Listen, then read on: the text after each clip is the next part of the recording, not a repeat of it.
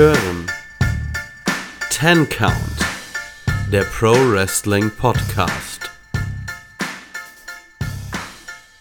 Hallo und herzlich willkommen hier beim Ten Count Wrestling Podcast. Mein Name ist Keanu, mit an meiner Seite ist wie immer der liebe Kevin. Servus. Und ja, es freut uns, dass ihr wieder eingeschaltet habt. Äh, nicht wundern, wenn ich so ein bisschen klinge wie dreimal durch den Wolf gedreht. Äh, es gab in Rheinland-Pfalz, wo ich ja lebe, ein paar Änderungen der Corona-Maßnahmen und ich darf wieder hinter einer Theke stehen und arbeiten. Das hat meine Stimme nicht ganz so gut bekommen. Ich hoffe, das wird in den nächsten Wochen wieder besser. Ähm, ja, noch ein klein bisschen Housekeeping. Wir sind eigentlich ja auf allen gängigen Podcast-Plattformen vertreten, aber das wisst ihr ja auch, die uns hier hören. Und wenn ihr uns schreiben wollt, Feedback, Anregungen, Kevin schreiben, dass Markus Stunt ein super Wrestler ihn äh, ist oder ihn als Kevin Stunt bezeichnen wollt, das könnt ihr gerne tun. Da müsst ihr uns schreiben, entweder auf Facebook, auf Instagram, dort jeweils als Tank Wrestling Podcast oder auf Twitter, da ist der Handle at count-podcast. Und ja, ich würde sagen, wir starten mit AEW Dynamite, oder Kevin? Ja, also wird Zeit, würde ich sagen. Ja, wir sind wieder, wir sind schon wieder montags dran. Diesmal lag es mal nicht an AEW, da wurde mal wieder an einem Mittwoch veranstaltet, sondern das lag jetzt an mir und kurzfristigen Planungsänderungen. Da ließ sich leider nichts machen. Ich hoffe mal, dass wir die nächste Episode früher hinbekommen. Aber ich habe die Woche jetzt auch wieder einige Tage frei, das Wochenende quasi direkt mal wie schon mal viel weggeschafft. Okay. Das, ja, AW ähm, begann in der letzten, das letzte Mal für ein bisschen mehr als einen Monat jetzt erstmal äh, im Daily's Place. Und ja, wir hatten Chris Jericho am Kommentar, etwas, was mich sehr gefreut hat. Auch der, ich sag mal, sein Einzug ans Kommentatorenpult zu Judas Fand ich cool. Und dann ging es los mit dem ersten Match. Ein Eliminator-Match. Wir regen uns, glaube ich, immer wieder über diese Bezeichnung aus, weil sie irgendwie dämlich ist. Eddie Kingston und Penta gegen die Young Bucks. Wenn Eddie und Penta gewinnen, bekommen sie ein Titelmatch. Und ja, das erste, was mir aufgefallen ist, dass die Young Bucks irgendwie äh, der Meinung waren, ja, 70er Jahre Pornodarsteller, das ist doch der Style, den es wieder aufleben zu lassen gilt. Ich war ab Sekunde 1, habe ich mir einfach nur gedacht, was zum Fick sehe ich da gerade? Also, ich, ich finde, beim Wrestling hat man so manche Momente, wo man sich denkt, jetzt sollte bitte niemand reinkommen und sehen, was ich gerade auf meinem Bildschirm habe, der, kein, der selber kein Wrestling-Fan ist, weil sonst muss ich mich in Grund und Boden schämen. Und das war so einer dieser Momente, wo man sich einfach nur dachte, das kommt gerade ganz falsch rüber. ja. Ähm, ja, zu dem Match. Prinzipiell fand ich sehr gut. Ich muss sagen, aber diese Comedy-Segmente, wie das mit dem Eispray, wo Brandon Cutler quasi auf einmal Spasmen in den Fingern hat und äh, nicht mehr weiß, scheiße, äh, wie höre ich denn auf, auf die Eispraydose zu drücken? Oh Mist, ich sprühe ja immer noch den beiden in die Augen. Ah, Mist, mach ich halt weiter. Finde ich nicht lustig, ist dumm, kann man sich sparen. Wertet eigentlich ein sehr gutes Match ab. Äh, Frankie Kazarian hat mir sehr gut gefallen. Dieses Elite Hunter Gimmick ist immer wieder schön, weil ich auch einfach so eine Go-Away-Heat gegen die Elite und vor allem gegen die Good Brothers habe. Freut mich das immer, wenn der mir die irgendwie vom Leib schafft. Und am äh, zwischenzeitlich hatten wir dann noch, äh, ja, eine Einmal äh, das Fordern nach dem Videobeweis von Chris Jericho, als es einen eigentlichen Three-Count gab, aber der Referee, also der, der Referee irgendwie das Cover ein bisschen verkackt hat oder der Kickout. Und eigentlich war es ein Three-Count, aber es wurde halt dann doch als zwei gezeigt.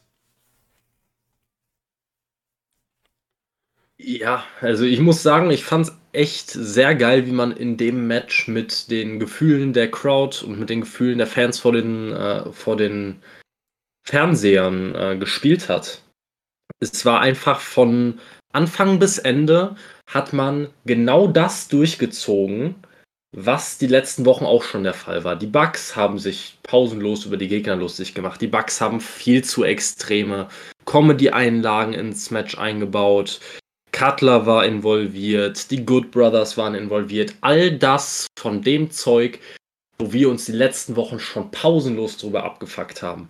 Dann noch dieser Three-Count, der eigentlich einer war, aber nicht als solcher gezählt wurde. Man dachte sich an dem Punkt schon wieder eigentlich als Zuschauer, der die letzten Wochen mitbekommen hat, ja, ist ja sowieso klar, jetzt gewinnen die Bugs wieder das Match und am Ende regst du dich wieder pausenlos darüber auf und denkst dir einfach nur, wann wird es denn endlich besser? Sie haben einen einfach nur extrem gut geworkt ähm, und am Ende war das Match einfach sehr, sehr geil. Ich fand auch gerade Eddie Kingston sah in dem Match sehr, sehr, sehr, sehr stark aus. Hat einige Kicks der Bugs auch genosellt. Äh, ich kann mich da unter anderem an ein paar Kicks gegen seinen Rücken äh, erinnern, die er genosellt hat. Einige Superkicks auch. Er sah aus wie ein absoluter Badass und ähm, genau das brauchte diese Paarung. Also Woche für Woche einfach nur die Bugs stark aussehen lassen und die Gegner nicht, das ist halt nicht das Rezept. Und jetzt hat es mal endlich wieder geklappt, dass auch die Gegner stark aussehen durften. Das Einzige, was mich noch immer ein bisschen abfuckt, aber das wird wahrscheinlich, das wird Penta nie rauskriegen, ist einfach, dass ich der Meinung bin, es gibt kaum jemanden, der Crowdworken in Match so schlecht einbaut wie Penta. Ja. Also wirklich an unmöglichen Momenten, wo du dir denkst, der Matchfluss wird dadurch so brutal gestört. Also wirklich, das Match ist danach wieder für ein, zwei Minuten komplett raus und irgendein anderer muss es zurückholen, weil er es einfach nicht schafft. Dieses ständige Cerro Miedo, das ist ja vielleicht ganz schön, wenn man das ein, zwei Mal in einem Match unterbringt, aber bei jedem Schlagabtausch, das ist einfach, es ist zu viel. Das hat mich ein bisschen rausgebracht. Ansonsten waren nicht mal die, die Young Bucks der Störfaktor in dem Match, muss ich ehrlich sagen. Auch wenn, wie gesagt, die ähm, Wahl der Bärte war fragwürdig, um es noch nett zu sagen. Aber ja, ansonsten, es gab auch ein paar Anspielungen von Nick Jackson auf den Macho Man, wo ich mir dann auch immer so gedacht habe, wofür? Ja. Hat das jetzt irgendeinen Sinn? Einen speziellen? Also, keine Ahnung. Ansonsten auch geiles äh, Tag-Teamwork von äh, Kingston und Penta. Hat mir insgesamt echt gut gefallen. Mehr kann ich da eigentlich nicht zu sagen. Ja, war ein gutes Match. Ich war äh, sehr, sehr happy, als dann wirklich Penta und Eddie Kingston mal das Ding gewonnen haben. Wenn nicht, äh, wäre ich, glaube ich, lauthals hier jetzt am Rumschreien, was die Scheiße soll. Aber sowas gut. Sowas wirklich gut. Als nächstes kamen wir zu Christian Cage und dem Jungle Boy, die Backstage geredet haben. Christian, der im Jungle Boy so ein bisschen, ja, ich sag mal, Mut zuspricht. Der sagt, hey, du hattest Kenny Omega am Rande einer Niederlage. Das ist richtig gut gewesen. Und außerdem kannst du heute die 50 Siege schaffen. Und dann wurde es, finde ich, richtig lustig und gute Comedy. Der Luchasaurus kommt hinzu. Man denkt erst irgendwie, der will Christian auf die Fresse hauen. Aber er bedankt sich dann dafür, dass er ähm, dem Jungle Boy den Rücken gedeckt hat und dass äh, er jetzt quasi, ähm, also Christian jetzt auch äh, den Rücken vom Luchasaurus freigehalten bekäme, weil Dinosaurier sind sehr loyal Und Christian sagt dann so mehr oder weniger mütterlicherseits sei er auch äh, ein Viertel, ich glaube Triceratops, also die, auf jeden Fall Dinosaurier. Und er und, also da gehen Markus, Dante, Luchasaurus und Christian einfach weg und reden über ihre Familienverhältnisse. Ich fand es großartig.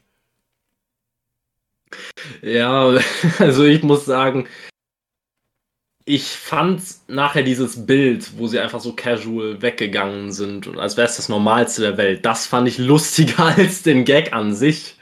Es war einfach nur, es hat super reingepasst und vor allem diese Abwechslung zwischen der etwas ja ernsthafteren Ansprache quasi dieser ja inzwischen schon kann man sagen ein bisschen Mentorenfigur Christian Cage gegenüber dem Jungle Boy es hat super da reingepasst, dann auch mit dem Comedy-Segment direkt im Anschluss.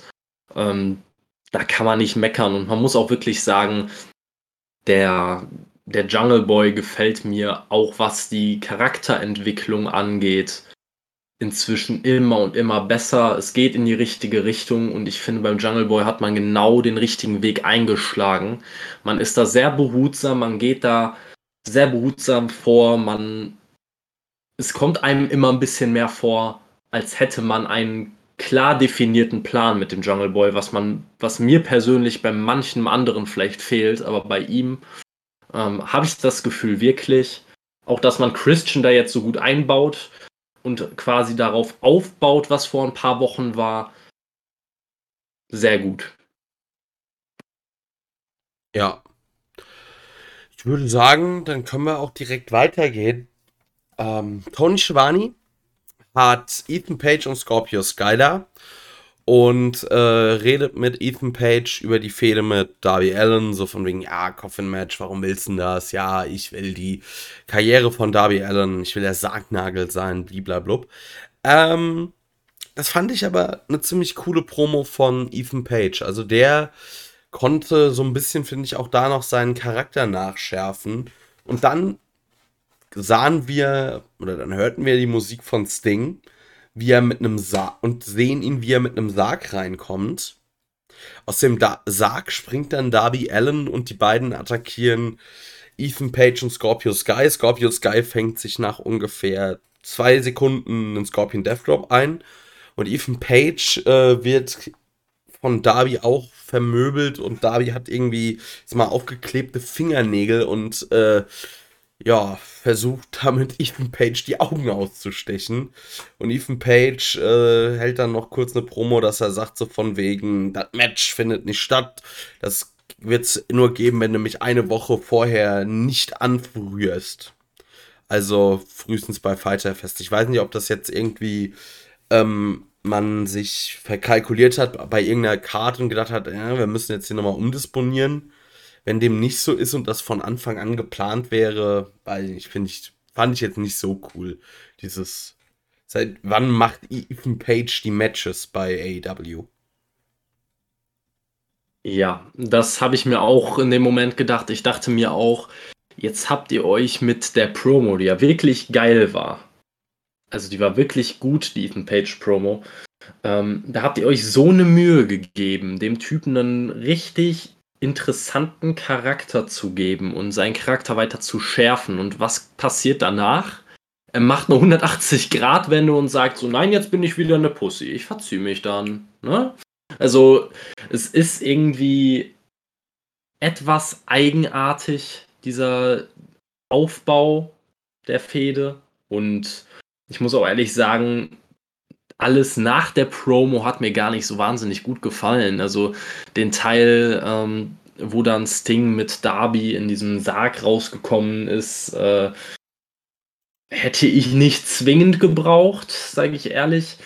Ich muss ja noch immer einfach bei dieser Fehde sagen, mir gefällt einfach nicht, wie Darby da eingesetzt wird. Also ähm, mir kommt es immer so ein bisschen vor, als würde er einfach in so einem luftleeren Raum schweben, der einfach für ihn keinerlei Sinn macht. Also es ist ja jetzt nicht so, als wäre Ethan Page der Wahnsinnsaufbaugegner, nachdem, äh, wenn er ihn besiegt hat, er vielleicht ins Main Event vorstoßen könnte oder äh, der ihm eine Berechtigung geben würde, wieder um den TNT-Titel anzutreten. Nein, er, er fädelt einfach ohne Sinn und Verstand mit Leuten, die eigentlich in seinen Kartregionen vorerst gar nichts zu tun haben, gar nichts zu suchen haben. Und dann auch noch die Art und Weise, wie die Fehde geschrieben ist, äh, alles sehr fragwürdig. Trotzdem reden wir einfach mal über die positiven Sachen und da muss ich dir halt recht geben. Die Promo war wirklich, wirklich gut. Aber das hat mich auch nicht überrascht, weil ich Ethan Page wirklich gut finde und ich äh, auch denke, dass man ihn wesentlich besser einsetzen könnte, wenn er nicht mit Scorpio Sky noch einen Klotz am Bein hätte. Ich fand es auch echt interessant, während der Promo, wie Scorpio Sky einfach hinter Ethan Page stand oder neben ihm stand und gegrinst hat wie so ein Honigkuchenpferd und ich mir so dachte, was geht jetzt wohl im Kopf von Scorpio Sky vor? Sowas in der Richtung wie, schön, dass ich auch dabei bin. Ich würde auch gerne so eine geile Promo cutten können. Irgendwie sowas. Ich habe keine Ahnung. Also. Ich glaube einfach so weißes Rauschen. Ja, weißes Rauschen, ja, das trifft's gut. Ähm, und eine weitere Erkenntnis, die ich aus dem Segment gezogen habe. Ich glaube, ich kenne keinen anderen Typen, der rosa lackierte Fingernägel so gut tragen kann wie Darby Allen. Nee. Und dabei noch aussehen kann wie ein Badass da kenne ich definitiv keinen anderen. ja. Ähm, ja. Also ich denke, Ethan Page, das kann noch was werden, aber ich glaube, Scorpio Sky, das Thema hat sich erledigt. Da wird nichts mehr draus. Äh, nee, also ich glaube, da kann man sich ist man sich inzwischen ziemlich einig. Nicht nur wir, sondern auch alles andere, was man so im Internet liest. Ähm, ich kenne kaum jemanden, der ein wirklicher Fan von Scorpio Sky ist. Und ähm, er ist ein guter Worker im Ring, aber es einem so auf die Nase zu binden und zu versuchen, ihn auch irgendwie als, als Heel over zu kriegen, also es macht gar keinen Sinn. Ähm, es gab, wie gesagt, relativ zu Beginn äh, von AEW gab es einen Moment, als äh, an dem Scorpio Sky wirklich sehr over war als Babyface, wo ich dachte, okay, jetzt muss man ihm die Chance geben, jetzt muss man voll hinter ihm stehen. Dann kamen, glaube ich, auch ein paar Verletzungen. Dann kamen hier und da einfach mal ein paar Wochen, wo ich mir dachte, okay, man hat scheinbar vergessen, was man vor ein paar Wochen mit ihm hatte. Dann Eigentlich. hat sich über Monate und Monate und Monate gezogen und dann dachte man sich, den haben wir ja auch noch auf der Payroll. Am besten ist aber immer noch, also es gab ja die Fehde Ethan Page, nicht Ethan Page, Scorpio Sky gegen Sean Spears. Das ist so bezeichnend, die beiden. Eigentlich wären die beiden noch das ideale Tag-Team. So, der, da ist der eine wie der andere, das wird nichts mehr.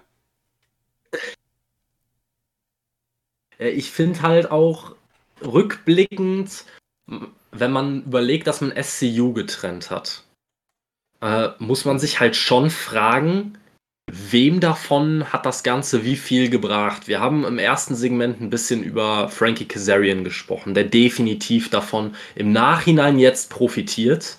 Also Frankie Kazarian ist für mich so interessant, wie ich es nie vermutet hätte, dass er es mal werden würde. Mhm. Und auch gefühlt noch nie war für mich. Ähm, Christopher Daniels ist einfach verschollen. Ich weiß nicht, ob es da deutlich auf äh, letzten Run oder Querstrich Karriereende aus dem Nichts zugeht. Ich glaube, ähm, das war, also ich glaube, Christopher Daniels äh, wollte kürzer treten, so wie ich das verstanden habe. Ich glaube, der ist backstage mehr aktiv.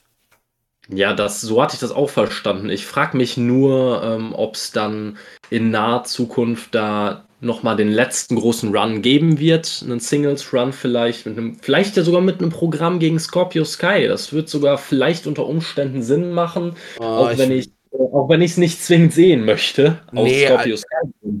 Also ich war ja auch so, also ich meine, die letzte Fehde oder das letzte Match verliert man ja traditionell in den meisten Fällen und gibt irgendwie ein bisschen was an die ans Business zurück und an irgendeinen Wrestler, dem lässt man dadurch profitieren. Also, aber nicht Scorpio Sky, nicht bei so einer Legende, bei so einer Karriere.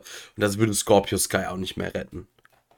Nee, würde es auch definitiv nicht. Aber das ist eine Sache, wo ich leider sagen muss, ich würde es AEW zutrauen. Ich würde es AEW einfach zutrauen, dass Backstage irgendjemand rumsitzt und sagt, ja, die beiden, äh, Scorpio Sky und, äh, und Christopher Daniels, die sind, äh, die sind quasi so, ne, die, das sind so, so enge Freunde, die, der möchte dem einfach was zurückgeben, auch für die gemeinsame Zeit und bla bla bla bla bla. Und du denkst einfach nur, nein, Scorpio Sky, das Ding ist abgehakt, das wird nichts mehr. Aus ihm wird nichts mehr, gebt es auf. Ja. Aber ja, also wie gesagt, Stand jetzt, Frankie Kazarian hat am meisten von, der, von dem Split profitiert. Scorpio Sky ist noch immer ein hoffnungsloser Fall und. Ja, gut, der war ja aber auch schon früher so bei SCU irgendwie raus. Ich fand es gar nicht mal so extrem. Also ich fand Scorpio Sky bei SCU hat für mich persönlich noch deutlich besser funktioniert als äh, jetzt als Heel im Tag Team mit Ethan Page oder als Singles Run. Das hatte vorne und hinten keinen Sinn. Es hat nicht funktioniert. Ich habe ihm den Heel auch überhaupt nicht abgekauft und ich kaufe es ihm auch noch immer nicht ab. Ähm, das ist halt das hauptsächliche Problem, glaube ich. Ich weiß nicht. Also so als relativ nichtssagender Midcard Face würde ich sogar sagen, ist Scorpio Sky in Ordnung. Aber alles andere Danke, aber nein, danke.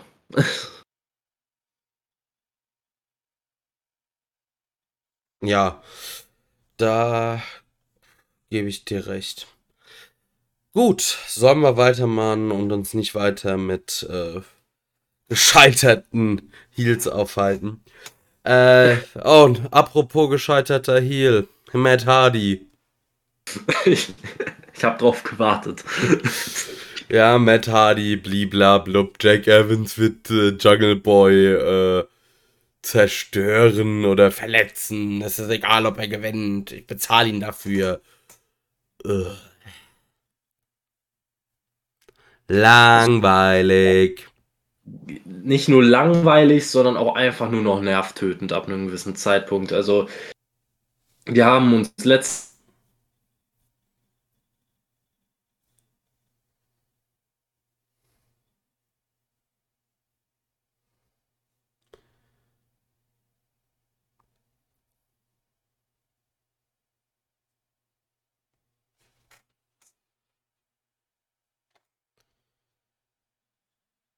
sollte nicht bei Dynamite vertreten sein. Jack Evans sollte nicht bei Dynamite vertreten sein. Aber gut. Wir können äh, uns da jetzt ewig drüber aufregen. Ich glaube, wir soll, müssen einfach, wir müssen es einfach aussitzen und über uns ergehen lassen, dass Matt Hardy jetzt zumindest mal noch für, für diese. Ich, ich würde gerne sagen, nur ungern, Kevin, aber ja. wir hatten so einen kleinen äh, Hänger in unserem Aufnahmeprogramm. Also ja. dein, der Anfang deines Monologs ist äh, nicht aufgenommen worden. Starten Sie ihn jetzt neu, bitte. ja, also bei Matt Hardy muss, bin ich halt echt an einem Punkt, es ist halt einfach nur noch traurig. Ne? Wir haben uns äh, letzte Woche ausführlich über Matt Hardys kleine Freak-Show da unterhalten. Wir müssen es jetzt nicht nochmal weiter platt treten, aber es ist einfach, äh, je länger man es in die Kamera hält, desto schöner wird es nicht. Also, äh, das ist, wenn dir einer einmal in die Fresse haut, dann findest du es beim zweiten Mal nicht schön, nur weil er noch härter zuschlägt. Ne? Also, irgendwann ist auch mal gut. Ich glaube leider, wir müssen es aussitzen. Ich würde ja gerne sagen, für dieses eine Fädenprogramm, das Metadi jetzt bestreitet, noch, bevor er dann wieder für ein paar Wochen in der Bedeutungslosigkeit versinkt. Aber es sind ja praktisch zwei bis drei Fädenprogramme auf einmal, bei denen man wieder überhaupt nicht durchblickt, was jetzt Phase ist und warum mit wem und Matt Hardy hasst einfach nur alles und jeden, weil er Geld ihr Geld haben möchte. Das ist halt einfach der ganze Plot hinter der Geschichte. Arschlangweilig, braucht kein Mensch und diese, diese ganzen Charaktere, die nur um Geld aufgebaut sind, die funktionieren halt einfach in den ganz, ganz seltensten Fällen. Und dann auch nur, wenn man es der Person wirklich abkauft. Mit Hardy kaufe ich es nicht ab. Ja. ich habe jetzt irgendwas gehört, Matt Hardy würde gern seine Karriere mit Jeff Hardy beenden, so nach dem Motto, Jeff, komm doch zu AW für die Hardy Boys. Ich weiß auch nicht, ob ich das nochmal sehen will. Ich also, weiß, dass ich das nicht nochmal sehen will. ich bin da sehr entschieden gegen. Ich habe da keinen Lust drauf. Ich brauche nicht noch einen Hardy-Bruder, der bei dem, bei dem Character Development gegen Null geht, der Woche für Woche einfach nur irgendwelche unnützen Fädenprogramme gegen irgendwelche gegen irgendwelche jungen Talente anfängt, um sie im Zweifel overzubringen, was ihm aber dann tatsächlich doch nichts bringt, weil aber Jeff Hardy, aber immerhin ja. Jeff Hardy schmeißt sich dabei von hohen Sachen. Ja, aber wenn es dann wenigstens eine Entweder-Oder-Entscheidung wäre. Also, ja, bei der Entweder-Oder-Entscheidung, die wäre ja klar. Ja, wenn es wenigstens eine Entweder-Oder-Entscheidung wäre, dann würde ich ja sagen, alles klar, okay, dann gib mir Jeff und lass den scheiß Matt Hardy aus meinem äh, aus meiner Dynamite-Episode. Aber es ist ja faktisch keine Entweder-Oder-Entscheidung, sondern es geht sogar noch um Tag-Team-Run. Und wenn ich eine Sache nicht brauche, dann in einer wirklich guten Tag-Team-Division, also jetzt ausgenommen von dem letzten Zeug, was die Young Bucks geleistet haben, in einer wirklich guten Tag-Team-Division brauche ich kein mit 40er Tag-Team, dass bei jeder Aktion Gefahr läuft, sich alles zu brechen. Ja. Ja. Ah, kommen wir mal wieder zum Wrestling. Jungle Boy gegen Jack Evans. Man kann es, glaube ich, kurz halten. Jungle Boy gewinnt das. Paar nette, ja, High-Flying-Aktionen. Jack Evans ist halt aber auch irgendwie jemand, den ich nicht sehen muss. Da habe ich immer ein bisschen Schiss um die Worker, die ich mag. Ja, geht mir auch so. Ähm, es ist ein bisschen, bisschen traurig, dass es jetzt bei Jack Evans nach ein, zwei wirklich heftigen Botches in letzter Zeit so dahingegangen ist, dass man, dass man wirklich denkt, dass er eine Gefahr ist für seine Mitworker. Aber ich sehe es halt tatsächlich auch so. Es ist mir so im, im Gedächtnis geblieben, dass ich mir schon denke, ich kann diese ganzen schnellen Sequenzen gar nicht so sehr genießen, weil ich immer das Gefühl habe, ich muss darauf achten, ob er jetzt nicht irgendwie wieder äh, ein bisschen overpaced und den Gegner falsch trifft und ich mir dann wieder Gedanken machen muss, ob es dem Gegner gut geht. Also das ist halt ein bisschen das Problem. Ansonsten muss ich halt wirklich sagen, dafür, dass ich Jack Evans rein vom Standing her, das er in der Company hat, null bei Dynamite sehen muss, fand ich das Match überragend gut. Also ich fand es wirklich gut. Es hat mich gut unterhalten. Der Sieger war von Anfang bis Ende absolut klar, keine Frage. Aber solche Matches muss es auch geben. Es tut dem Jungle Boy auch gut. Nach der letzten Woche definitiv.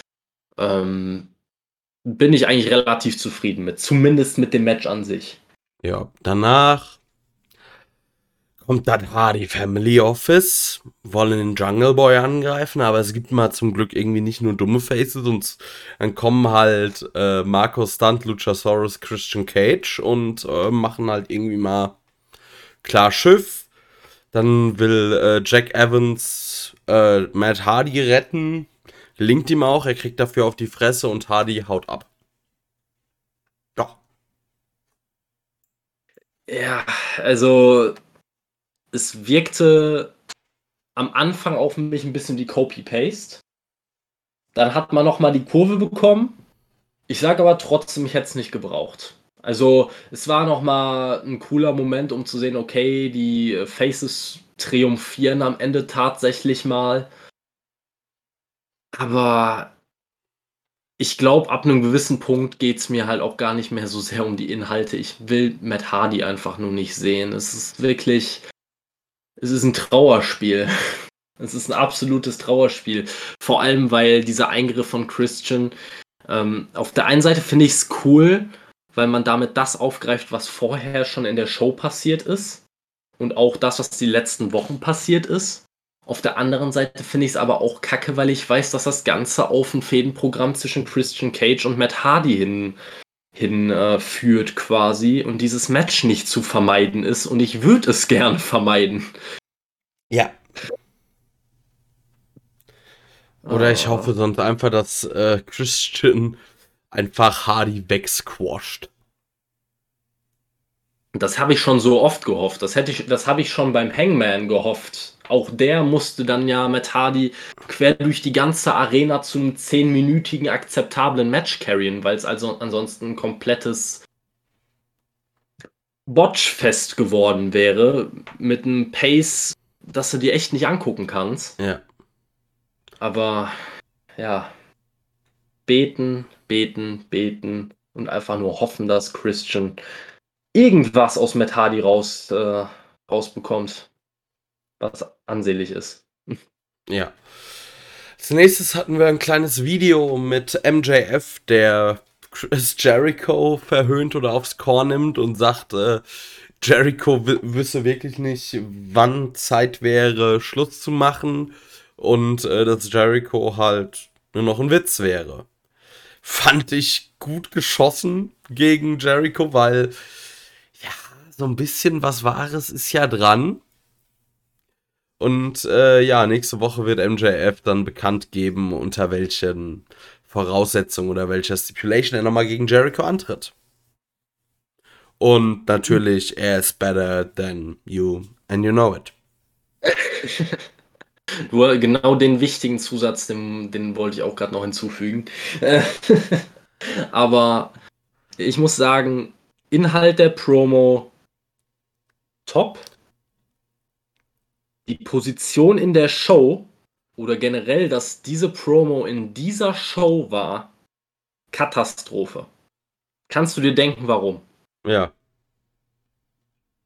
Wenn er für nächste Woche was ankündigt und heute Abend das Main Event Match hat, hm. Wer wird das Match wohl gewinnen? Hm. Das, sind so, das sind so Momente, da würde man sich, da muss man einfach auch, auch mal bemängeln, wo es was zum Bemängeln gibt. Das würden wir bei, wenn wir eine WWE-Show reviewen, würden wir es auch bis zum Tode auseinandernehmen und es regt mich halt bei, bei AEW genauso auf. Also sowas ja. muss einfach nicht sein. Ne? Es ist einfach, die Promo ist ja geil, aber braucht es das denn? Also ihr lasst euch für jede Fehde 35 Wochen Zeit.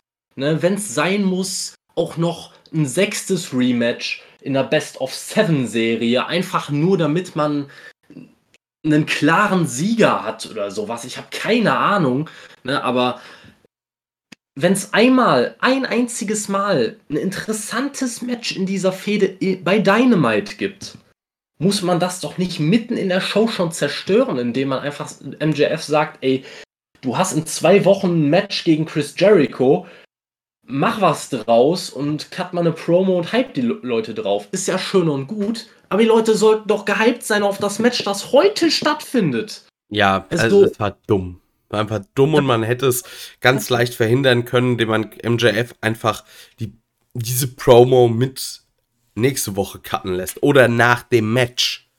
Ja, genau, genau das ist es. Einfach, man hat doch die Möglichkeit. Es würde nicht mal mehr Zeit erfordern, wenn MJF sich einfach nach dem Match das Mikrofon krallt und dann kurz die paar Worte an Jericho richtet. Es hatte an diesem Punkt in der Show überhaupt keine Daseinsberechtigung.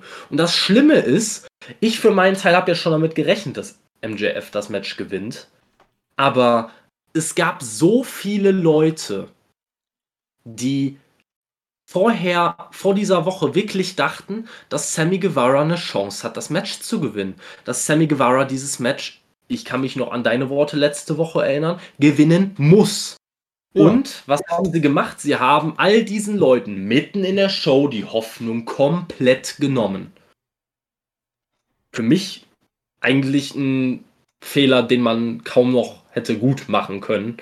Sie haben es dann tatsächlich, aber da werden wir später noch drauf eingehen, doch in gewisser Weise geschafft, es gut zu machen. Also an dieser Stelle einfach nur, man hätte es dramaturgisch besser machen können. Ich habe mich wahnsinnig abgefuckt an dieser Stelle in der Show.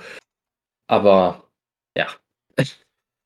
Ja, dann Chris Jericho regt am Kommentar auf. Zack, Bumm, Werbung. Und dann haben wir Andrade El Idolo. Steht bei Alex Abrahantes, äh, beschwert sich über Matt Something. Das fand ich sehr cool, aber ich muss sagen, mir wäre es tatsächlich lieber, wenn Andrade einfach Spanisch sprechen würde und man es untertitelt, weil man muss sein Englisch ja auch untertiteln. Das habe ich mir auch gedacht. Also ich dachte mir, dieses abgehobene, dieses extrem egozentrische, das er im Charakter hat, das könnte man so gut einfach damit unterstreichen, dass ihm scheißegal ist, ob die Leute ihn ver verstehen und dass er einfach nur auf Spanisch seine Lines droppt und die Leute müssen halt dann mit dem Untertitel leben. Sowas hätte man, das, das hätte irgendwo auch eine Aussagekraft für den Charakter. Außerdem würde er sich nicht regelmäßig lächerlich machen, wenn er versucht, irgendwelche englischen Worte auszusprechen, die er einfach nicht beto richtig betonen, nicht richtig aussprechen kann. Ähm, trotzdem muss ich sagen, Matt Something war eine Punktlandung. ja. Weil ungefähr der, der durchschnittliche Fan, der erst seit AEW überhaupt Wrestling guckt, der wird sich genau das über Matt Seidel denken. Matt Something, perfekt. Er sollte wirklich vielleicht drüber nachdenken, äh, sich umzubenennen in Matt Something. Ich glaube, das könnte, das könnte tatsächlich laufen. Und macht, dann, und macht dann bei Impact ein Tag-Team mit Jake Something. Das war genau mein, das war genau mein Punkt. Da muss er sich vielleicht mit Jake Something ein bisschen absprechen, bevor er, bevor es da namensrechtliche Probleme gibt. Und Jake Something, wenn der halt Matt Seidel in die Finger bekommt, dann bleibt von Matt Seidel nicht viel übrig. Ich denke auch. Das ist so der klassische Fall von äh, Yoga-Teacher in die Finger bekommen. Ja. Meistens ist davor nichts Gutes passiert. Der Yoga-Lehrer von Andrade.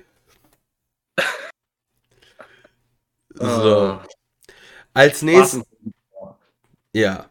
Also wir sehen nächste Woche Andrade gegen Matt Seidel. Habe ich Bock drauf. Also, ja. das wird ein gutes Match, denke ich. Definitiv. Okay, als nächstes sahen wir Kenny Omega, der sich auch gedacht hat, es ist irgendwie Bartzeit und er äh, kopiert den Bart einen, eines meiner oder den Bart einer meiner ganz großen Helden und wer jetzt sagt, oh, das ist der Bart, den Triple H mal hatte, ja, knapp daneben ist auch vorbei, weil auch Triple H diesen Bart äh, dieser Ikone nachempfunden oder kopiert hat, und zwar Lemmy Killmister. Und wer nicht weiß, wer Lemmy Killmister ist, habt ihr ganz schön was verpasst, dann müsst ihr mal googeln. Ja, definitiv. Ähm, ja, Kenny Omega möchte irgendwie aussehen wie Lemmy, sieht dabei aber eher aus halt wie ein Geek. Nun ja, äh, und er fängt so ein bisschen an, eine Promo zu cutten, von wegen, ja, hier habe ich ja keine Gegner mehr und ich gehe dann jetzt mal, mach mal eine Auszeit von AEW und verteidige meine ganzen anderen Titel. Dann kommt die ähm, Dark Order raus. Und ja, es gibt ein Wortgefecht. Also Kenny sagt so, was wollt ihr denn? was wollt ihr Nerds denn? Keiner von euch hat sich irgendwie ein Titelmatch äh, verdient. Und Evil Uno spielt aber darauf an, er kennt da so jemanden. So einen alten Freund von Omega. Und ja, also es wird nicht einmal der Name Hangman genannt, außer die Fans, die den Namen natürlich chanten. Ähm, und ja, Kenny sagt dann noch, ähm, sodass er nicht glaubt, dass diese Person, von der er glaubt, dass sie reden, ähm, den Mut hätte, gegen ihn in den Ring zu steigen. Ich glaube, man fängt jetzt endlich mal an, Fahrt aufzunehmen in der Geschichte Kenny gegen den Hangman.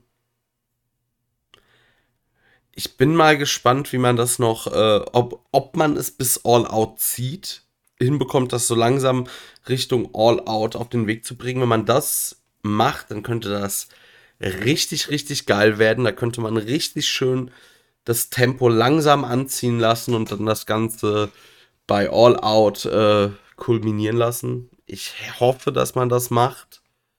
Ich bin sehr gespannt. Ja, Also meine erste Reaktion war genau wie deine. Ich dachte mir nur so, was zum Fick hat Kenny mit seinem Bart gemacht?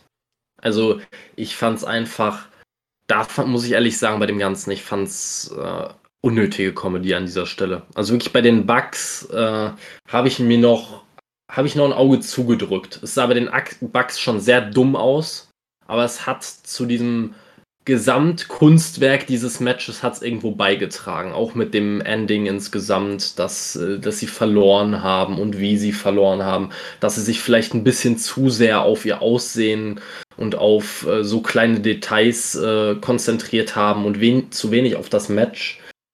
Das hat da reingepasst. Bei Kenny war es einfach nur noch, ich mache mir einen blöden Bart, damit ich da irgendwie reinpasse. Ähm, fand ich dumm ich fand es einfach nur dumm an der Stelle.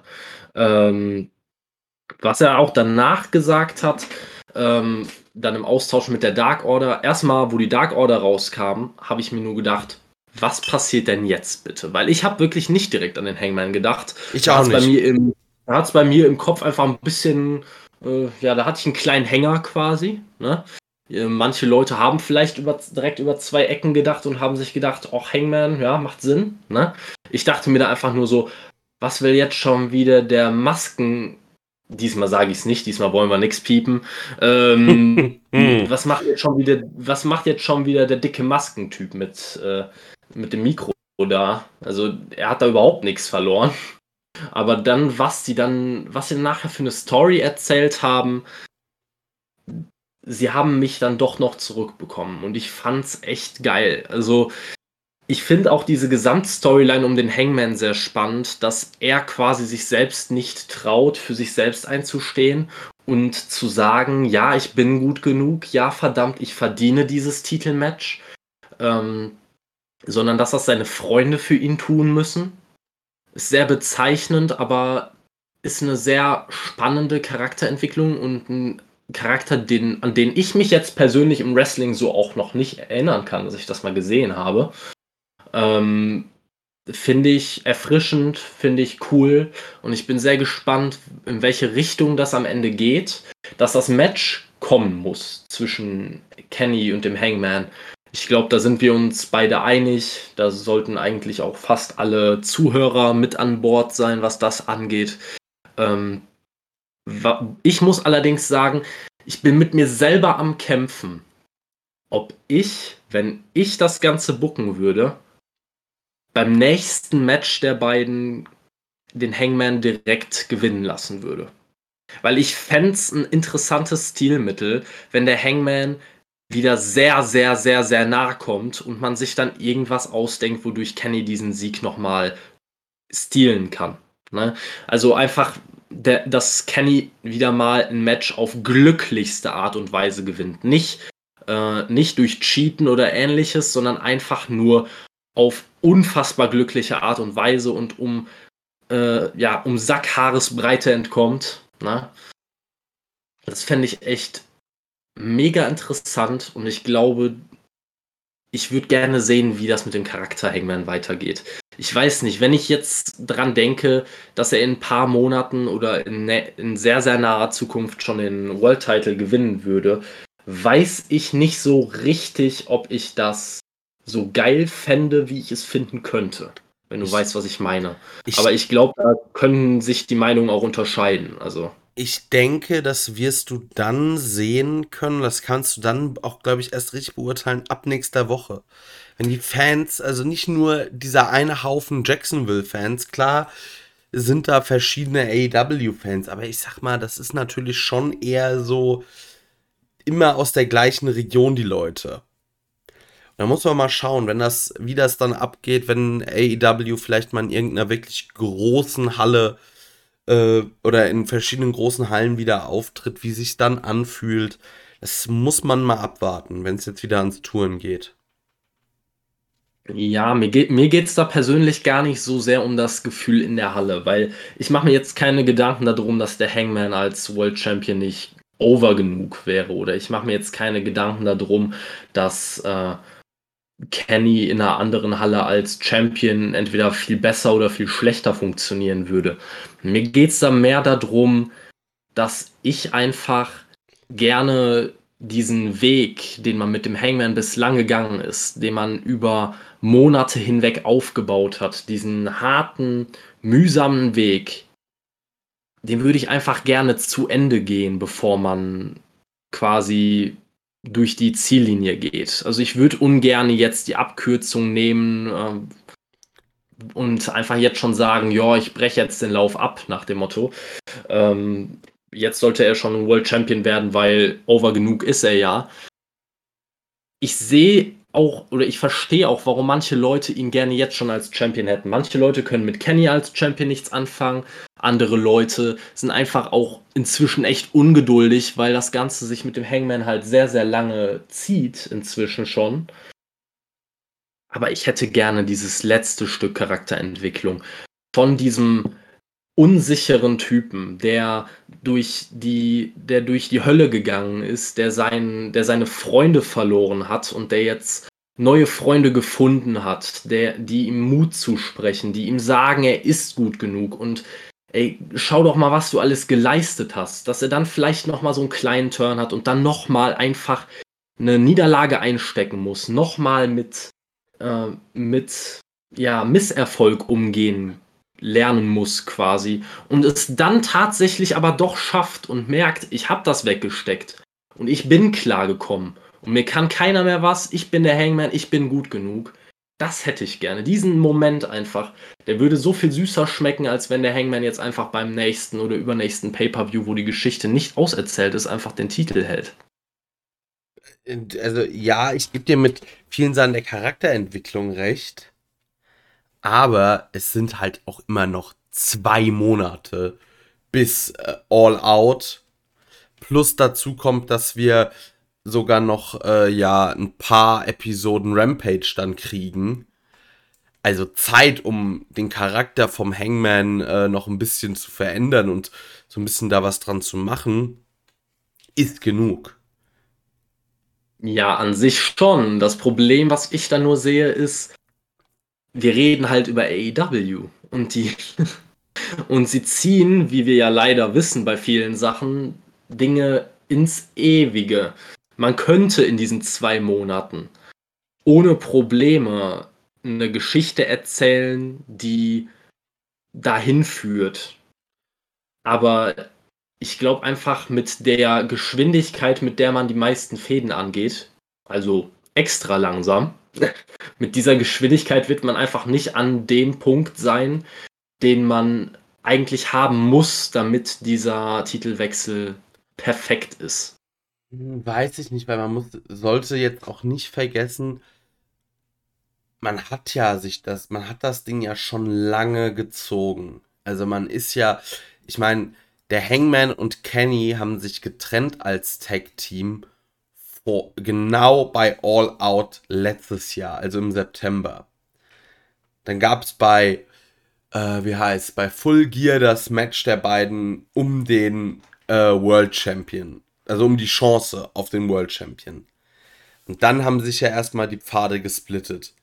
Aber man darf, ich würde trotzdem sagen, ich möchte nicht, dass der Hangman noch ein Match gegen Kenny verliert um den Titel, weil man auch, ja, der Hangman ist over wie Sau, aber man sollte trotzdem aufpassen, dass man dem Hangman nicht ähm, zu sehr quasi ähm, auf die, äh, zu viele wichtige Niederlagen gibt. Da fände ich es, glaube ich, besser, man lässt den Hangman das gewinnen, lässt ihn den Titel, äh, da muss man halt mal ein bisschen Titelwechselei spielen. Ich, das entwertet den Titel auch nicht so. Man lässt ihn den Titel gewinnen, nicht lange halten. Der Titel geht wieder an Kenny und er muss sich halt nochmal nach da oben kämpfen, um es dann endlich einmal richtig zu schaffen. Ja, das, den Weg könnte man auch gehen, aber ich, ich weiß es nicht. Ich glaube, ich würde mich, ich kann jetzt nur von mir selber ausgehen, wenn der Hangman einmal den World Title gewinnen sollte, hätte ich nicht mehr dieses Verlangen, dass ich sagen würde, Boah, ich möchte jetzt aber unbedingt, dass der Hangman Kenny dann den Titel direkt nochmal abnimmt und er muss es schaffen, dass ich wirklich mit ihm mitfieber.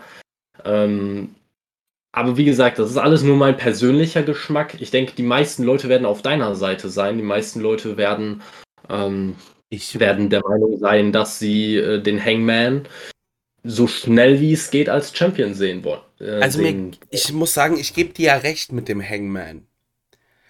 Aber die Sache ist, zum einen finde ich, muss der Hangman den World Title gegen Kenny holen. Aber und auf der, das ist halt das eine Problem. Und auf, aber ich ertrage Kenny Omega nicht mehr lange als World Champion.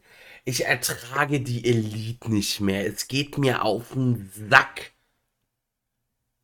Diese Omnipräsenz der Elite mit dem, mit diesem Rumgehampel und Rumgeaffe und die, dieser schlechten Young Bucks Comedy. Ich hab da keinen Bock mehr drauf. Ja. Ja, ich ist ein guter Punkt. Wie gesagt, ich, äh, ich kann da auch jeden verstehen, der das, der deswegen auch sagt, ich möchte so schnell wie möglich einen Titelwechsel haben. Ähm, bei mir ist es halt einfach nur, ich muss sagen, ich konnte mit dem Hangman lange Zeit nichts anfangen, gar nichts. Und ich bin inzwischen an einem Punkt, wo ich mir denke, ich bin in der Hangman-Storyline inzwischen echt drin. Und ich ich würde es mir für ihn wünschen und ich finde die Charakterentwicklung total geil. Es würde mich halt echt ärgern, wenn es jetzt einfach so weggeschmissen würde, nur weil die Elite halt das tut, was sie soll, den Leuten auf den Sack gehen. Und ich finde auch, Kenny ist einfach noch erträglicher. Also ich finde, die Bugs sind viel, das viel, viel, viel größere Problem. Kenny als World Champion kann ich länger ertragen als die Bugs als Tag Team Champions inzwischen. Ähm, aber wie gesagt, alles legitime Punkte. Und ich finde auch interessant, die Storyline muss ja nicht damit aufhören, dass der Hangman Kenny den Titel abnimmt, weil die nächste interessante Frage, die sich dann stellen würde, äh, oder die man sich dann stellen könnte, wäre ja, kommt es dann bei Kenny vielleicht früher oder später mal zu einer Einsicht, dass er sich denkt, ey, ich könnte das alles auch ganz alleine und ich war mal die Best Bout Machine und ich brauche diesen ganzen Scheiß nicht. Und einfach mal wieder back to the roots, einfach mal wieder auf sein eigenes Können verlassen. Ähm, diese Einsicht muss früher oder später kommen und ich finde auch in einer, in einer Fehde gegen Hangman würde das sogar auch irgendwie Sinn ergeben. Es ist halt, ja, es ja. Was da halt, ab, eh nicht. Ja, was da halt aber auch noch mit reinkommt, ist halt, ich meine, man liest es überall, Kenny Omega ist gefühlt eine wandelnde Ganzkörperverletzung mittlerweile. Was einen auch nicht wundert, was da bei dem Programm, was der Mann seit langem fährt und vor allem aktuell mit vier Titeln, also ja gut, drei World-Titeln, aber so, da muss er hier gegen, ähm, quasi hat er jetzt ein Match gegen den Jungle Boy. In ein paar Wochen muss er gegen Sammy Callihan bei Impact dran. Dann muss er wieder. Dann hat er noch das Match gegen Moose. Dann hat er bei Triple Mania ein Match gegen Andrade. Also, der muss halt wirklich aufpassen, dass er nicht irgendwann einfach, äh, ich sag mal, aus vielen kleinen Verletzungen irgendeine mal richtig aufreißt und dann er mal auch ein halbes Jahr komplett draußen sein kann. Ja, ist definitiv ein Argument. Ich glaube auch, wir müssen auch gar nicht so sehr ins Detail gehen mit dem, was, was mit Kenny mal passieren könnte. Äh, auch was seine Charakterentwicklung angeht, da, da gehen wir jetzt schon nicht, nicht mehr Monate, sondern fast schon wahrscheinlich Jahre in die Zukunft. Äh, es, es bleibt abzuwarten und es wird auf jeden Fall interessant, was da passiert. Ähm, ich muss nur halt ehrlich sagen, das hat AEW insgesamt gut gemacht, dass man mich wirklich da ins Boot geholt hat. Also ich, wie gesagt, seit, den, seit seinen Ring of Honor Tagen war ich kein unglaublicher Hangman Adam Page Fan. Und im Moment feiere ich den Hangman einfach nur. Und das ist immer ein Merkmal von gutem Booking, was das angeht. Ja, was halt auch noch reinkommt, vielleicht in dieser Planung, die Frau des Hangman ist schwanger.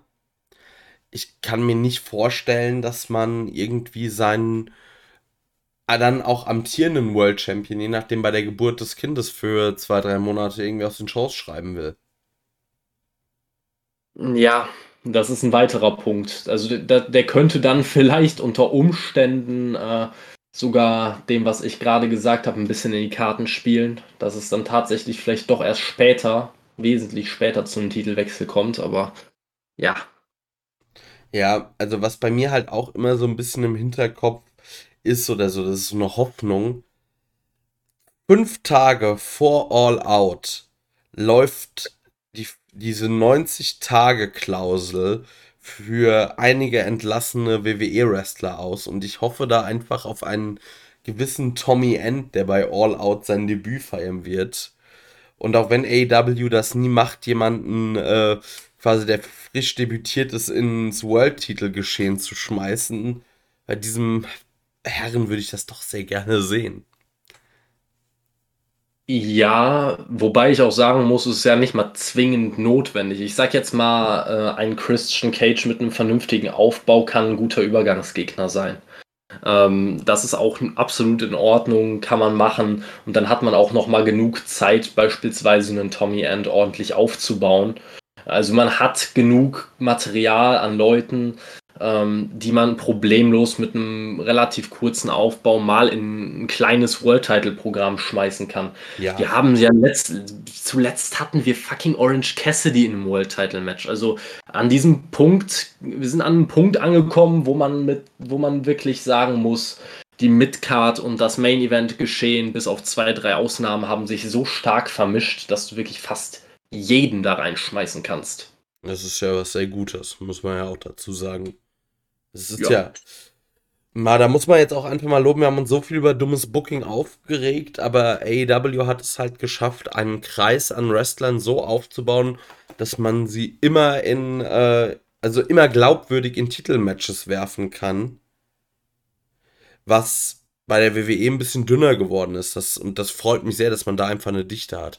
Aber wir müssen jetzt, glaube ich, echt mal weitermachen, sonst werden wir mit Dynamite nie mehr fertig. Das ist wohl so. Gut, Brian Pillman Jr., äh, ja, bliblablub. Und dann haben wir das Match Brian Pillman Jr. gegen Miro. Sieben Minuten langgezogener Squash. Ja, also ich. Und jetzt muss, lobst ich, du Miro und dann machen wir weiter. Genau. Also, bevor ich Miro lobe, muss ich nochmal auf eine Sache eingehen, die mich derbst irritiert hat. Kannst du dir vorstellen, was es ist? Nö. Der Theme-Song. Ach so, ja, den fand ich ziemlich cool, muss ich sagen, dass dieses Best Man-Ding weg ist, weil es ergibt irgendwie auch keinen Sinn mehr. Ich weiß es nicht. Ich fand den alten Theme-Song passender. Man hätte vielleicht dieses Best Man hätte man ein bisschen abändern können. Ne? Aber die Melodie an sich hat mir gut gefallen vom alten Theme-Song. Hat sehr gut zu ihm gepasst. Ähm, der neue erinnert mich immer so ein bisschen an die Gamer unter euch, äh, die Assassin's Creed Odyssey gespielt haben. Ähm, an das Geräusch, das immer dann kommt, wenn ein Söldner oder Kopfgeldjäger oder wie auch immer in eurer Nähe ist. Ähm, dann kommt immer so ein extrem nervtötend lauter ähm, ja, Hornlaut, der einfach, ja, ich fand's absolut unpassend. Es ist, ist für mich kein Theme-Song, der funktioniert. Also es ist eine Melodie, die vielleicht sich nicht schlecht anhört, aber auch zu dem Bewegungsablauf, wie er reinkommt, es passt null zusammen. Also ich, da muss man definitiv noch dran arbeiten, wie genau man den Theme-Song bearbeiten könnte, dass er vielleicht eher passt oder ob man einen ganz anderen wählen müsste. Ich habe keine Ahnung. Also für mich war das auf jeden Fall mal nicht die richtige Lösung. Ähm, ja, und danach das Match. Es war das, was man erwarten konnte. Ne? Also es war, ähm, es war schon ein Quash, aber ich fand es nicht so extrem, dass es mich jetzt aufgeregt hätte. Also wie gesagt, sieben Minuten. Brian Pillman Jr. hat auch ein bisschen Offensive bekommen. Zwar natürlich nicht wahnsinnig viel, aber was erwartet man auch? Ne? Äh, von daher ist jetzt kein spektakulär geiles Match gewesen, aber ich war vorher auf das Match gehypt. Es hat mich nicht komplett enttäuscht. Ich glaube, mehr ins Detail muss man nicht gehen. Nein. Ähm, dann haben wir nochmal den Hangman und die Dark Order. Und zwar ein Hangman, der ziemlich abgefuckt ist darüber, was die Dark Order da gemacht hat. Und ja, die Dark Order geht dann so Person für Person an ihm vorbei und sagt, ey, du hast uns doch immer Mut gemacht. Also und gesagt, wir sollen mal mehr was draus machen. Und lassen dann irgendwie so einen nachdenklichen Hangman zurück. Wir haben jetzt eben da, glaube ich, alles über dieses Thema ausgeschlachtet. Da würde ich jetzt gar nicht weiter drauf eingehen. Ja. Apropos Fäden, die sich ewig ziehen. Team Tess. Wir sehen, also, sie haben den Split immer noch nicht durchgezogen. Wir sehen Ricky Starks gegen Ryan Cage in ein paar Wochen. So, da gucken wir mal, ob sie sich danach wieder vertragen oder ob Ryan Cage einfach Ricky Starks in, ey, irgendwie zu, so wie so ein Taschenmesser so zusammenfaltet und das dann war. Wieso? Wieso? Warum tut ihr mir das an? Woche für Woche für Woche. Also wirklich, das, das, das, kommt mir jetzt schon wirklich vor wie täglich grüßt das Murmeltier. Es passiert immer das Gleiche. Jede Woche. Woche für Woche. Oh. Nee, einfach nein, wirklich. Mir ist es an diesem Punkt auch scheißegal, was mit Team Test passiert.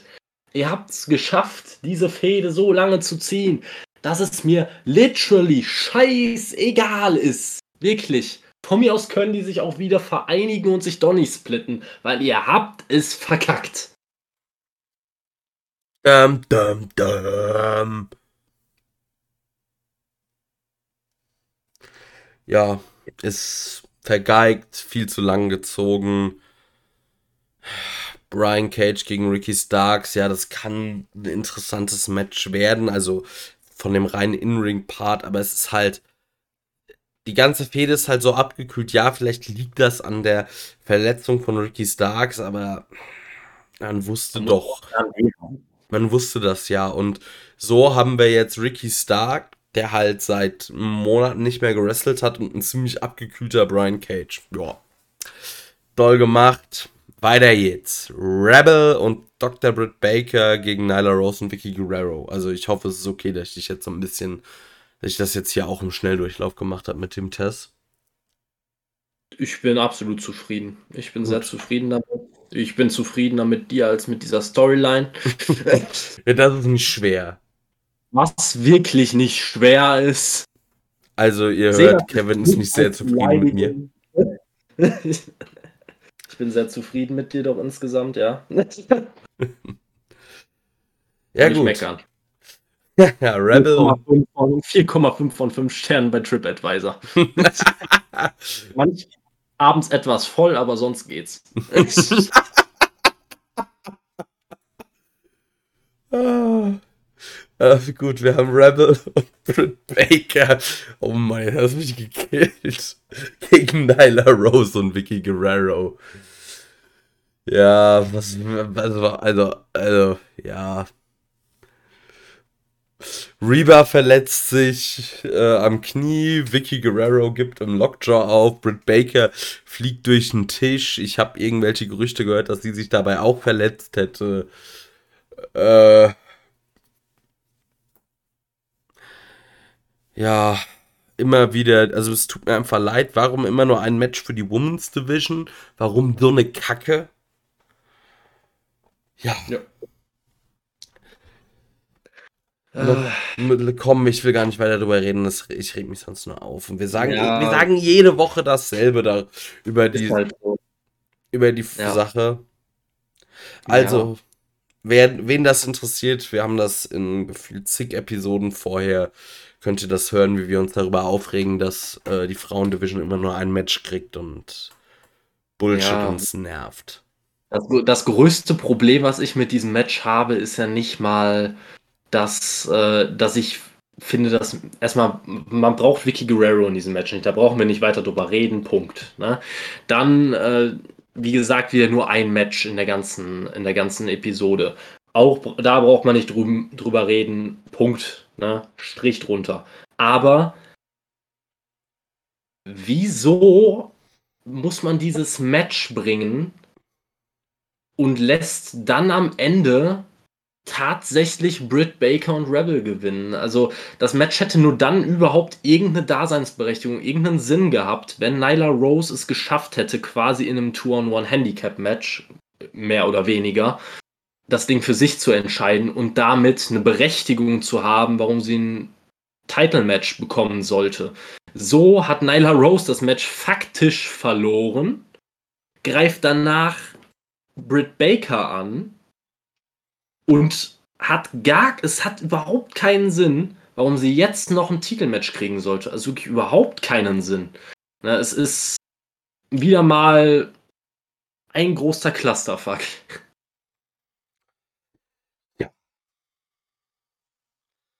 Gut, äh, dann kriegen wir ähm, ja ein Match, also Jake Hager, Santana Ortiz gegen ja, äh, FTR und Wardlow.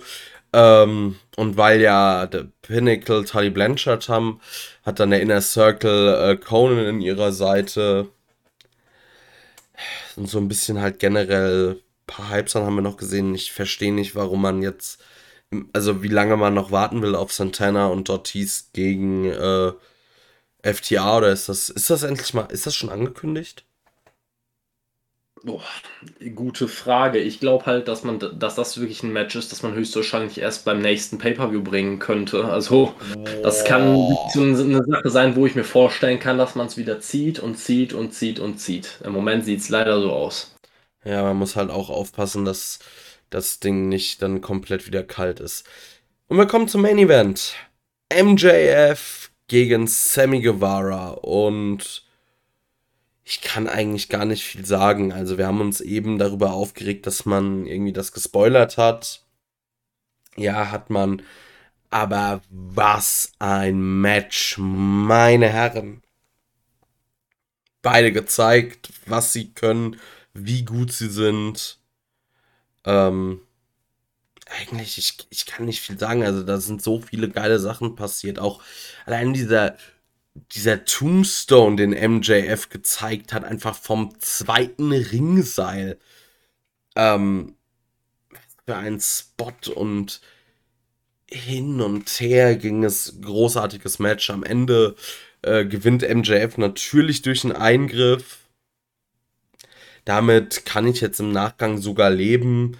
Finde es trotzdem schade, weil Sammy Guevara, den finde ich, hätte man noch mehr protecten sollen. Hätte man MJF. Also hätte ich lieber gesehen, dass Jericho sich für MJF hinlegt und Sammy vielleicht äh, dann noch trotzdem den Sieg gegen MJF kriegt oder irgendwie anders.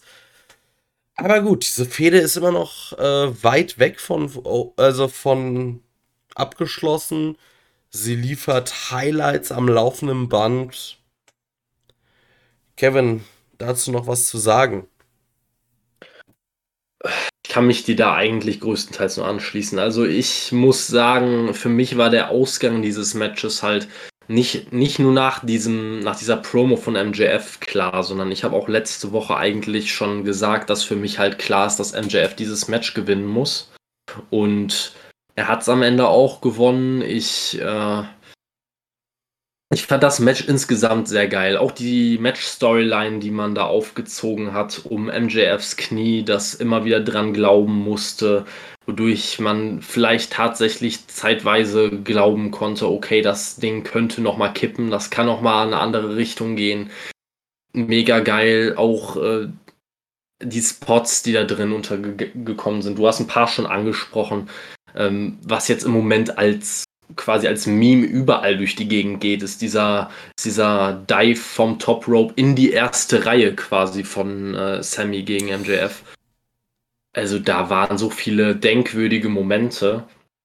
Die einzige Sache, die man auch nur im geringsten kritisieren kann, oder die einzigen, einzigen zwei Sachen, sind einmal das Finish. Für mich wieder mal halt unnötig. Also braucht es nicht, dieses Finish. Ähm, und die andere Sache ist, dass ein paar Moves ein bisschen wenig protected wurden. Also ich sag jetzt mal 630 Centen oder, oder von, ähm, von MJF dieser Second Road, Rope äh, Tombstone. Das sind für mich beides Moves, die eigentlich ein Match beenden müssen. Das ist äh, irgendwie für mich schwierig, das zu 100% genießen, zu genießen, wenn danach noch der Kickout kommt. Da finde ich immer, klar ist da eine Spannungskurve und du denkst dir so, oh, da hätte ich ja nie mit gerechnet, dass der da nochmal rauskommt. Aber es sollte halt auch ein paar Moves geben, wo es halt einfach auch rein von der Logik her einfach einen Punkt geben sollte, wo man sagt, okay, da kommt keiner erstmal mehr raus, bis auf ein paar Ausnahmen. Und so ein Dynamite Main Event stellt für mich da jetzt keine Ausnahme dar. Ähm, keine Ahnung. Also gerade der Second Rope, Rope Tombstone hat mich sehr aufgeregt. Aber das liegt halt auch, glaube ich, daran, dass man einfach, dass man es einfach gewohnt ist. Äh, diesen Move kennt man natürlich, nimmt oder beziehungsweise verbindet man direkt mit dem Undertaker. Das Match äh, oder dieser Move hat, ist quasi eins zu eins synonym mit das Match ist vorbei. Dann zeigt MJF diesen Move vom zweiten Seil. Das hat der Taker nicht einmal gemacht. Das hat er nicht einmal gemacht. Und das ist nicht mal ein Three-Count. Also, das ist wirklich eine Sache, die mich massiv aufgeregt hat. Ansonsten fand ich das Match absolut genial. Auch besser, als ich es erwartet hätte. MJF hat auch mal äh, wieder durchblitzen lassen, dass er auch ein fast-paced Match worken kann. Definitiv. Und nicht immer nur diesen langsamen, typischen Heel-in-Ring-Style. Ne? Also ohne Frage ein absolutes Highlight und jeder, der es nicht gesehen hat, der sollte sich dieses Match dringend, dringend, dringend angucken. Ja. Und ich würde sagen, damit sind wir durch in die, mit dieser Dynamite-Ausgabe. Und ich muss sagen, alles in allem war das, finde ich, eine der weitaus stärkeren Dynamite-Ausgaben der letzten Zeit. Man merkt einfach vielleicht, also wirklich, man ist wieder am Mittwochabend. So, jetzt weiß man, jetzt muss man mal wieder liefern, weil was teilweise diese Freitagabend Dynamites, das waren ja Katastrophen. Ja, also da kann ich nur zustimmen. Das ist nochmal ein ganz anderes Niveau gewesen. Die ganze Show hat mir sehr, sehr gut gefallen insgesamt. Klar gab es ein paar Sachen, die einen immer aufregen, die vielleicht den Geschmack nicht 100% treffen. Andere Leute finden dann vielleicht, finden es total geil, jede Woche Matt Hardy zu sehen, wie er über, über Geld redet und irgendwelche Jobber für ihn in den Kampf schickt. Ne? Aber das sind halt dann die paar Sachen, die mich aufregen. Aber an die Leute, was stimmt denn nicht mit euch? Das ist die Frage, die man sich stellen muss. Ähm, da stimmt doch irgendwas nicht. Aber äh, insgesamt einfach eine geile Ausgabe. Ne? Woran erkennt man, dass eine, deine, dass eine Dynamite-Ausgabe überdurchschnittlich gut war? Wenn selbst die Jake Hager Promo echt gut ist. ja. Dann, dann, dann geht's rund. Und das stimmt alles. die, die Episode war so gut, dass Jim Ross äh, irgendwie ein paar Synapsen durchgeschossen sind und er gesagt hat, äh, ja, nächste Woche oder wir sehen uns wieder oder er sagt auf jeden Fall WWE Dynamite. oh, oh, oh. JR. Kriegt erst noch mal einen Griff. Good old JR. Hm, ich weiß es nicht. Ich glaube halt, ich frage mich, ob das bei ihm wirklich einfach so ein eine Sache vielleicht auch wirklich der Arbeitseinstellung ist, oder ich denke, ach, ich mach das so lang, ich bin da so gut drin, ich bereite mich nicht mehr richtig vor. Also ich meine, so ein Versprecher kann ja jedem passieren, aber da JR hat halt so viele Patzer in letzter Zeit drin. Aber man muss halt auch sagen, er ist halt, glaube ich, auch nicht geholt worden, weil er noch der beste Wrestling-Kommentator aller Zeiten ist, sondern einfach, weil er eine Stimme hat, die ähm, einen Wiedererkennungswert hat, weil jeder Wrestling-Fan, der auch nur mal kurz bei AEW reinseppt, direkt hört OJR. Und das eine Stimme ist, die man mit so vielen großen Wrestling-Momenten verbindet, dass es einfach doch sehr hilfreich ist, ihn, glaube ich, zu haben. Ja, das zum einen und außerdem ist er natürlich auch backstage eine absolute Hilfe. Jemand mit so einer wahnsinnigen Erfahrung, äh, den hast du gerne in deiner Company. Nur ich muss halt auch wirklich sagen, ich bin auch an einem Punkt, wo es mich einfach nur noch aufregt. Ne? Weil natürlich ist das jetzt kein Grund, ihn zu entlassen. Manche Leute machen da wieder mehr draus, als es ist. Aber jetzt mal im Ernst. Also da, selbst nach über zwei Jahren AEW oder nach knapp zwei Jahren AEW kriegt er es nicht hin. Es kommen immer wieder Fehler. Und ich rede jetzt nicht nur von diesem einmal. Ne? Also WWE Dynamite, äh, was hatten wir noch? Kenny Omega war mal der WWE Champion Kenny Omega. Dann, äh, was hatten wir noch alles? Ach ja, er, er kann bis heute, er hat bis heute nicht verstanden, dass der Jungle Boy Jungle Boy heißt und nicht Jungle Jack oder Jungle Jack Perry. Er heißt Jungle Boy. Jungle Boy Jack Perry ist akzeptabel, aber Jungle Jack ist nicht sein Name. Nicht in diesem Universum und auch nicht in einem anderen. Ne? Und es gibt so viele Sachen, wo ich mir einfach Woche für Woche für Woche denke, also das passiert keinem anderen Kommentator außer ihm. Und das kann ab einem gewissen Punkt, äh, also ich glaube wirklich, ich möchte ihn jetzt nicht irgendwie altersschämen, aber ich glaube wirklich, das hat bei ihm was mit dem Alter zu tun. Einfach, er wird langsam so ein bisschen, so ein bisschen tüdelig, ne? macht so ein, zwei Fehler, die er früher vielleicht nicht gemacht hätte. Ähm, ja, ja, also ich glaube, ja. diese WWE-Sachen, die passieren dir einfach, weil wie lange hat JR nur WWE kommentiert. Also ich sag mal, er hat mindestens, also der hatte das halt, ich glaube, das hast du irgendwann so drin, vor allem wenn dir Vince McMahon 20 Jahre lang immer ins Ohr geschrien hat dass das wirklich einfach manchmal passiert.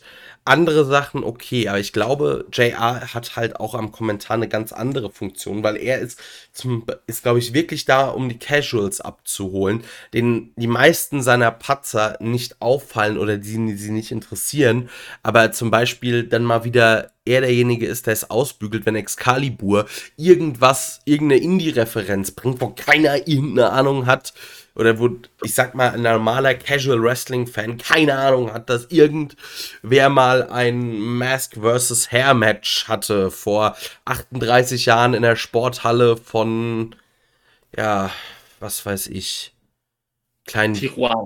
Ja, Tijuana oder das, was weiß ich, wer äh, ein Match beim Catch Compris in Wanne Eike hatte. Ja. Ist was dran. Ich sag ja auch gar nicht, dass, äh, also du hast ja 100% recht, dass, dass das die hauptsächliche Funktion von JR ist. Ähm, ich muss halt wirklich sagen, mich stört's ab einem gewissen Punkt. Trotzdem würde ich sagen, man kann man, oder man muss ihn weiterhin kommentieren lassen, definitiv. Ähm, ich habe einen Vorschlag von ein paar Leuten gesehen, den ich auch nicht verkehrt finde, dass man ihn vermehrt vielleicht für Backstage-Interviews einsetzen sollte, weil da passieren solche Fehler mit Sicherheit weniger, als wenn er in jedem Match pausenlos redet. Ähm, und er sich vielleicht besser auf die Backstage-Interviews vorbereiten kann. Kann man machen. Ich halte das Ganze trotzdem noch für ein bisschen übertrieben, weil ich sag jetzt mal, nur weil er den Namen WWE gedroppt hat, wird den Leuten, die AEW gucken, im Zweifel oder wird den wenigsten einfallen, ach so, die WWE gab es ja auch noch, ja, dann gucke ich lieber die. Ja. Also, und ähm, man, ja, man muss aber auch mal sagen, ich kann mich zum Beispiel noch erinnern an ein Match, ähm, John Moxley gegen Jake Hager, Empty Arena Match vor, was weiß ich, also über einem Jahr und das hat Jim Ross komplett alleine kommentiert und da war er richtig gut. Also das ist, ich weiß es nicht, woran es liegt. Ich, ich bin mir da auch unsicher, aber ich finde an sich dieses Kommentar, Kommentartrio aus äh, Excalibur, der so ganz klar das Techn, also der für das Wrestlerische zuständig ist, dann, und dann halt ähm, hast du Tony Schiavone für so irgendwie für alles ein bisschen und JR, glaube ich, wirklich, der dafür da ist, um Excalibur wieder so ein bisschen auszugleichen. Ähm, es ist an sich gut gewählt. Ja, also würde ich auch definitiv zustimmen. Die eins, ich finde tatsächlich, von diesen drei Leuten, rein vom Ablauf her, finde ich, ist derjenige, der halt aber trotzdem am leichtesten zu ersetzen ist, rein was das Kommentieren angeht, ist halt tatsächlich Jim Ross. Also er ist natürlich äh, vom Wert, alleine vom, vom Wert, was seine Stimme ausmacht. Du sagst es selber, er fängt die Leute, die ihn aus der Vergangenheit kennen, die seine Stimme kennen, denen, äh, denen seine Stimme noch so präsent ist, die fängt er ein, die, die hält er dann vielleicht auch etwas eher bei der Company erstmal, zumindest erstmal äh, dabei, die Shows zu schauen. Aber mir ist stark aufgefallen, dass meistens dass äh, diese ganz diese ja Kom Kommentatorenkombination hat meistens besser funktioniert, wenn man noch einen ähm, Color Guy dabei hatte. Also beispielsweise äh, Don Callis oder jetzt auch äh, Jericho hat das in dieser Ausgabe jetzt auch des Öfteren mal ein bisschen gemacht. Ich finde, das macht halt einiges aus und das macht auch das, äh, den Kommentar viel, viel spannender und interessanter wenn äh, beispielsweise sich Jim Ross oder Tony Schiavone ein bisschen mit einem Don Callis streiten können, macht es das Ganze einfach viel, viel, viel, viel interessanter als ja. einmal in Jubeljahren ko äh, korrigiert Excalibur einen Jim Ross, der wieder irgendeinen Schwachsinn labert, oder einmal muss Jim Ross Excalibur auf den Boden holen, weil der in seiner Smartmark-Blase äh, aufgeht. Ja, ja, also ich muss sagen, noch so ein Color Guy würde sehr, sehr gut tun. Also ich hoffe gen auch generell, äh, Chris Jericho am Kommentar finde ich ist immer wieder Gold. Das sollte man noch öfter machen. Ja, auf jeden Fall. Gut, haben wir sonst noch was? Äh, Ähm, zu dem Thema wüsste ich jetzt nichts mehr. Ich auch Oder nicht. Und auch wenn wir im Vorgespräch uns noch ein Thema rausgesucht haben, ich hab's vergessen. Ich mache jetzt hier den Jim Ross. Ich glaube, wir haben, haben da äh, über Kennys Verletzungen hatten, wollten wir eigentlich reden, um, das aber haben wir schon. angerissen. Ähm, eigentlich gibt es da eigentlich auch, glaube ich, nicht viele Meinungen. Ne? Also Kenny ist, trägt diese Verletzungen jetzt so, so lange schon mit sich mit. Er hat so einen vollen Kalender. Ähm, jetzt einfach mal in den Raum gefragt, ganz schnell abgefragt. Deine Meinung? Meinst du, er sollte den Titel möglichst schnell abgeben und sich erstmal ein bisschen erholen? Oder sagst du, er darf den Titel gerne weiter behalten, aber darf jetzt erstmal für einen Monat den Brock Lesnar machen und sich einfach nicht mehr zeigen, damit er ein bisschen wieder sich regenerieren kann. Andere Möglichkeiten gibt es ja praktisch eigentlich nicht. Das Problem ist halt, dass es nicht nur, also wenn das jetzt nur der AW-Titel ist, soll ich, mach den Lesnar, mach ein paar Vignetten und was weiß ich, das kannst du ja alles überbrücken. Das Problem ist halt, also es kommen ja dann mehrere Probleme. Äh, AEW geht wieder auf Tour.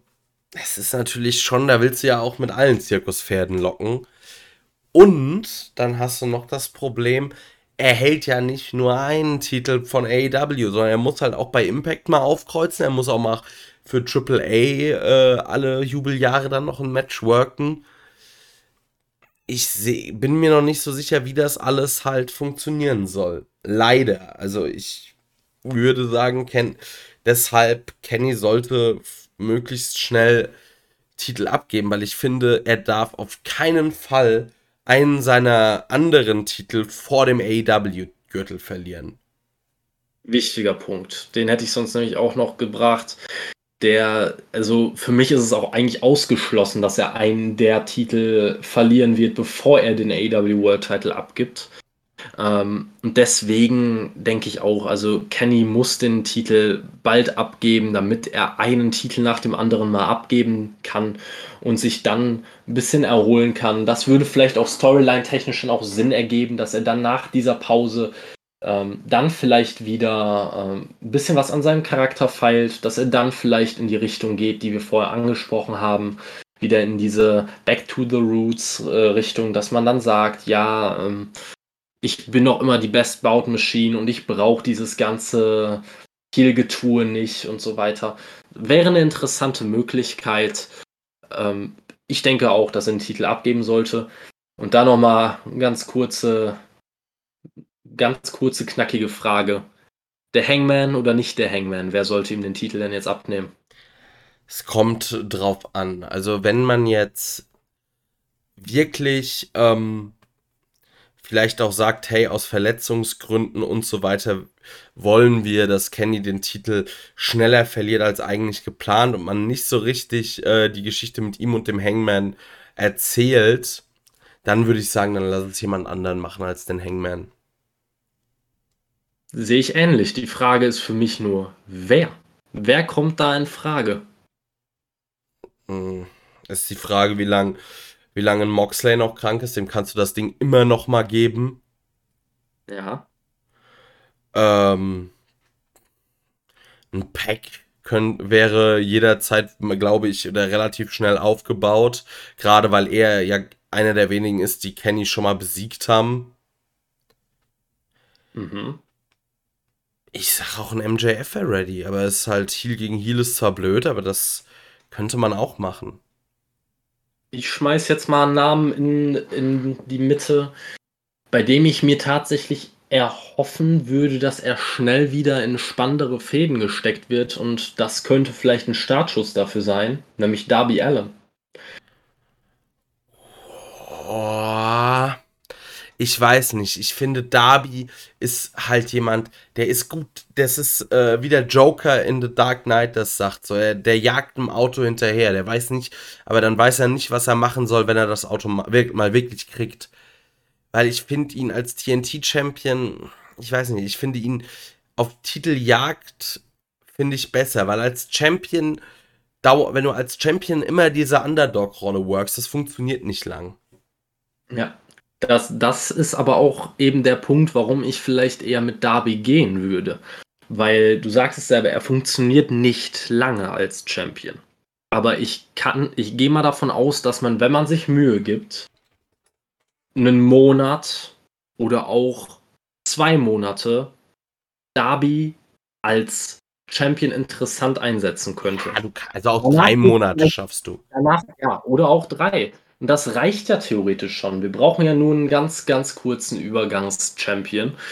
Also, ich finde, da ist Darby halt ein bisschen, eigentlich schon fast prädestiniert für. Ähm, es ist halt nur die Frage, ich würde mich da auch ein bisschen schwer tun mit, gerade weil für mich ist klar, Darby muss den World Title früher oder später halten. Nur die Sache ist, möchte man ihm, möchte man, dass sein erst, seine erste Titelregentschaft eine Übergangsregentschaft ist? Ja, oder ja. was man auch machen könnte, ist halt auch schwierig irgendwie. Ich meine, Andrade kämpft ja eh äh, bei AAA schon gegen Kenny. Ja. Dass man halt Kenny einfach wirklich zweimal gegen Andrade verlieren lässt. Aber. Ist eine Möglichkeit. Man könnte es sogar, das wird man nicht tun, weil man natürlich. Äh ich hatte auch die Idee, man könnte ja doch einfach beide äh, Titel ja. gleichzeitig wechseln lassen, aber dann habe ich mir gedacht, ja, bei Triple Mania wird AEW nicht den eigenen Titel wechseln lassen. Genau das äh, war auch das, was ich gerade sagen wollte. Es ist. Es wäre eigentlich der ideale Weg, wenn er in einem Match diese beiden Titel verlieren würde. Aber da gehe ich nicht von aus es ist am Ende eine schwierige Angelegenheit. Vielleicht tut man, äh, tut's dann halt, wird es dem Ganzen auch am Ende gut tun, wenn es am Ende der Hangman wird und der Hangman tatsächlich auch eine längere Regentschaft wieder hat. Ähm, da würde man zumindest mal ein bisschen äh, in ruhige, ruhiges Fahrwasser kommen wieder. Ach, es ist schwierig. Aber das macht das Ganze auch so spannend, weil wir merken ja gerade selber, da sind so viele Gedankenspiele drin involviert. Auch wenn der Hangman über Monate hinweg als der nächste logische Champion aufgebaut wird, ist es am Ende doch nicht so 100% klar, ob er es wird oder ob es nicht vielleicht doch jemand komplett anderes wird. Ja, muss man, muss man abwarten. Das ist halt echt knifflig. Also, mal schauen. Ja, wenn sollen wir die Hörer entlassen? Oder hast du noch was? Ich glaube, damit haben wir auch wirklich alles aus dieser Show, was man irgendwie auseinandernehmen äh, konnte, haben wir auch am Ende auseinandergenommen. Ja. Von daher denke ich mal, das war es auch dann für heute. Und äh, dann erhoffen wir uns mal beim nächsten Mal ein bisschen ja, besser gelegene Termine übers Wochenende, damit wir beide richtig fit sind für die nächste Aufnahme. Ja, da gucken wir mal, wie wir das machen. Jetzt, das wird sich, muss sich jetzt alles mal bei uns ein bisschen einpendeln. Aber das kriegen wir schon hin. Ja. Gut, liebe Hörer, vielen Dank fürs Zuhören. Äh, an alle, die jetzt immer noch zuhören, vielen, vielen Dank. Ihr seid ganz großartig und äh, besonders gut aussehende Menschen. Das äh, merkt man direkt, weil ihr hört uns. und in diesem Sinne, habt einen schönen Abend, eine schöne Woche, einen schönen Morgen, wann auch immer ihr das hört. Habt Spaß. Wir hören uns wieder. Macht's gut.